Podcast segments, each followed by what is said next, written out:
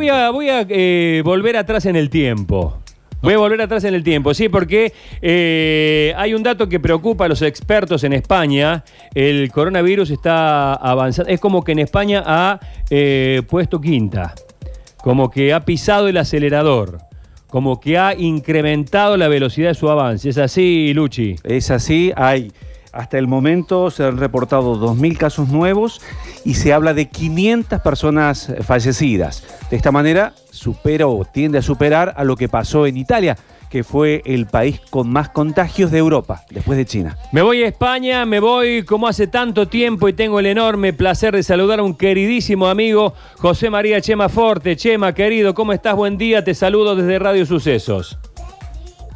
Hola Sergio, ¿qué tal? Muy buenos días a todos, ¿cómo estás? Bueno, muy bien, el placer enorme de saludarte, desgraciadamente por una circunstancia que no nos eh, llena de alegría ni de felicidad, sino todo lo contrario, que es para reportar un hecho, bueno, que, que es altamente preocupante, el incremento de los casos de coronavirus en España.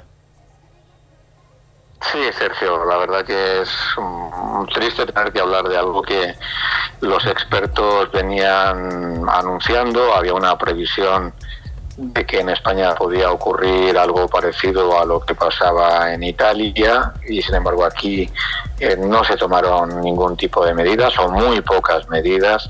Se pensaba que lo que les estaba ocurriendo a los italianos no nos iba a ocurrir a los españoles como si fuésemos inmunes y la verdad que hasta el domingo de la anterior semana, hasta el día 8, aquí daba la sensación por lo que comentaban las autoridades sanitarias del país, que estaba todo bajo control, que era una gripe, incluso algunos medios de comunicación exageraban las noticias de que ocurrían en Italia y daban como ejemplo de lo que había que hacer, de la normalidad que teníamos en España. Una circunstancia absolutamente absurda en donde el gobierno eh, llamaba a la población a participar en las marchas del 8M, eh, un partido como, como Vox eh, metió casi 10.000 personas en un mitin político, en fin, como si aquí no estuviera pasando nada. Y eh, por eso ahora, y por eso ahora estamos como estamos, Sergio, porque hay unos días de, de, problemas que vienen por delante porque hemos tenido unos días de no hacer absolutamente nada por atrás. Y se han tomado, en base a estos datos nuevos que estás reflejando, Chema, ¿se ha tomado alguna medida extra de emergencia, como por ejemplo parar el país de forma definitiva? ¿Hay algo que en este momento el gobierno de la corona lo esté estudiando? Sí, absolutamente. Se han cerrado las eh, fronteras eh, terrestres, a excepción de la de Andorra y Gibraltar, porque hay muchos trabajadores transfronterizos que van y vienen eh, todos los días de España a Gibraltar y viceversa y de España a Andorra y viceversa, pero el resto de las fronteras están con, con control. Solamente se deja al transporte de mercancías porque así se facilita el abastecimiento, que también como en Argentina o como en Estados Unidos la gente eh, la semana pasada fue o fuimos en masa a supermercados y esta semana lo que se está demostrando es que eso está garantizado. El gobierno está trabajando ahora mismo en un plan económico porque también hay muchísimos trabajadores que se están quedando sin trabajo, hay eh, lo que se llama el ERTE, eh, planes de trabajo eh, temporales en donde las empresas mandan al desempleo a sus trabajadores durante unas semanas para luego recuperarlos, pero en ese interín hay muchos que se van a quedar sin trabajo, que ya se están quedando sin trabajo, y no solamente es un problema sanitario gravísimo, sino también un problema económico, como en todos lados. Por eso me sorprendía mucho y me sigue sorprendiendo, Sergio, cosas que veo en vuestras páginas web, en los periódicos, en, los canales de, la televisión argentina, que los jóvenes siguen reuniéndose, que siguen... Eh, los debates sobre si tenía que haber o no tenía que haber fútbol, eh, si la gente se va a la sierra como si esto fuesen vacaciones. Mira, humildemente y desde un país en donde el horizonte nos va a indicar, Sergio, que va a haber por lo menos mil personas muertas, por lo menos, que es terrible, y además todo lo que está causando de la gente en las casas, en fin, está difícil el, la situación. Chema. Que se lo tomen en serio. Chema. ¿qué tal? ¿Cómo le va? Luchi Bañez le saluda. Una de las Hola, imágenes fuertes que nos llegó es justamente de una argentina que estaba en el aeropuerto de Barajas, donde decía no tenemos nada para comer, se quebraba, lloraba. Eh, obviamente uno cuando ve esas imágenes y también piensa en que son argentinos, esa empatía propia de los seres humanos, eh, ¿cómo se da esa situación en un aeropuerto donde hay tanto tránsito? Eh, y que Bueno, claro, es que, ¿sabes qué pasa? Que cuando uno escarba un poco en las situaciones de cada uno, de cada quien, de la- la- las miles de, ramificaciones que tiene una circunstancia como esta, yo pienso en los cuatro millones de personas eh, mayores que viven solas y que no sé cómo están haciendo estos días para sobrevivir.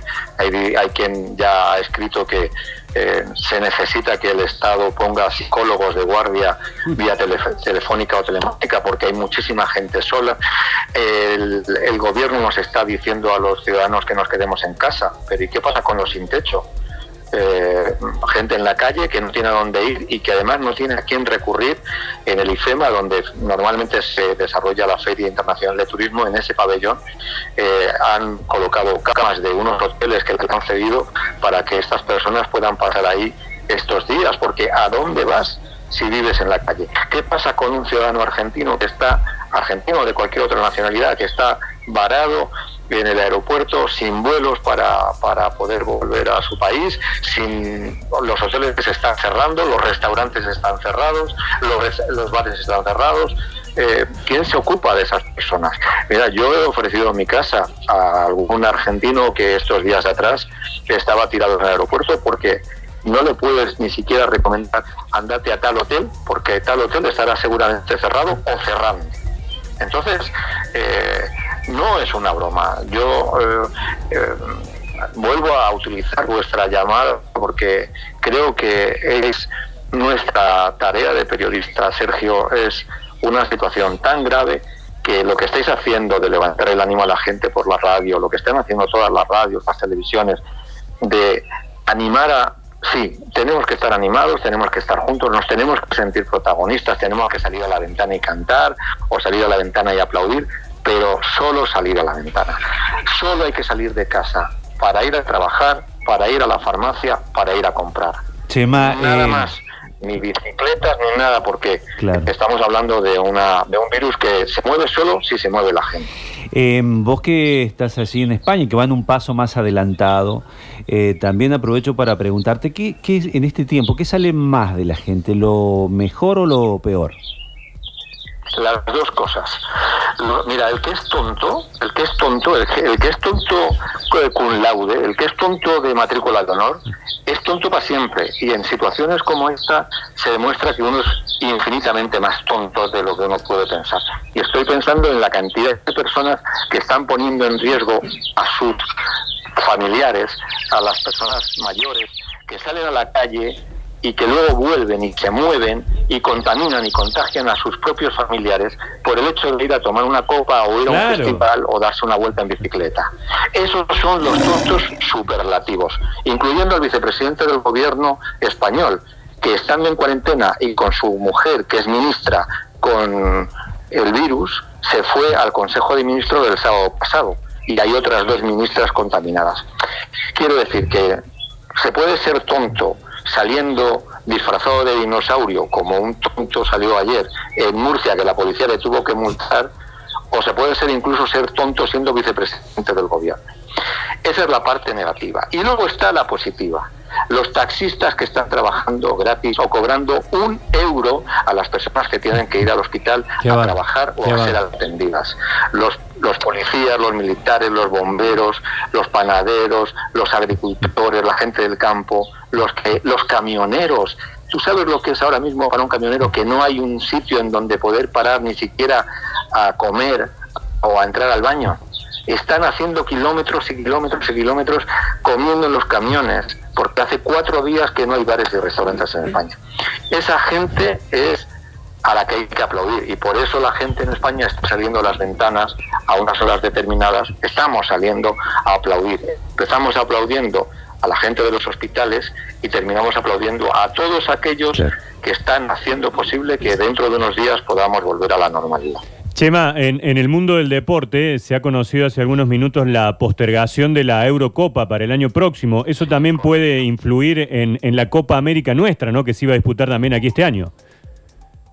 Bueno, teniendo en cuenta que, la mitad de los jugadores que, o más de la mitad de los que juegan o pensaban jugar la Copa América están en ligas europeas y las ligas europeas se prorrogan porque la Eurocopa se traslada de fecha, eh, no hay que ser, yo creo que muy mm, un mago de, la adivinación para pensar que la Copa América también se va a retrasar y probablemente los Juegos Olímpicos de Tokio se tendrán que mover de fecha también. Bueno, Chema, completísimo, gracias. Seguramente no será el primer encuentro. Me, encantó escucharte después de tanto tiempo. Espero que estés bien. Eh, cuídate, vos, tu familia. Eh, ¿Tu hijo que ya debe tener cuánto?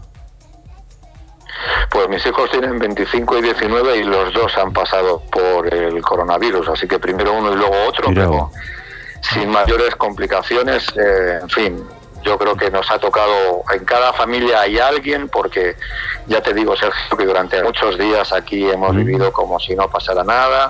y no es así. No es así, hay que tener mucho cuidado, muchas precauciones, que los chicos luego no se junten con los más grandes, porque los chicos pasan este coronavirus en general, lo pasan sin problema, unos poquitos días de fiebre y ya está, pero si ese virus salta a una familiar grande, eh, ahí es en donde nos encontramos con los problemas y la sanidad eh, se colapsa y, no hay, y no hay solución. Así que la mejor solución es lo que estamos diciendo todos, eh, nos quedamos en casa y salimos a la ventana aquí. la canción que está volviendo a la moda, Sergio, es Resistiré, del sí. dinámico que la canta toda la gente. Mira vos. Volvemos al pasado en todo sentido. Volvemos de la mano todos juntos. Te mando un abrazo enorme, Chema querido, y será hasta pronto. Un abrazo, Sergio. Un gusto escucharte y poder compartir estos minutos con vuestra, con vuestra audiencia.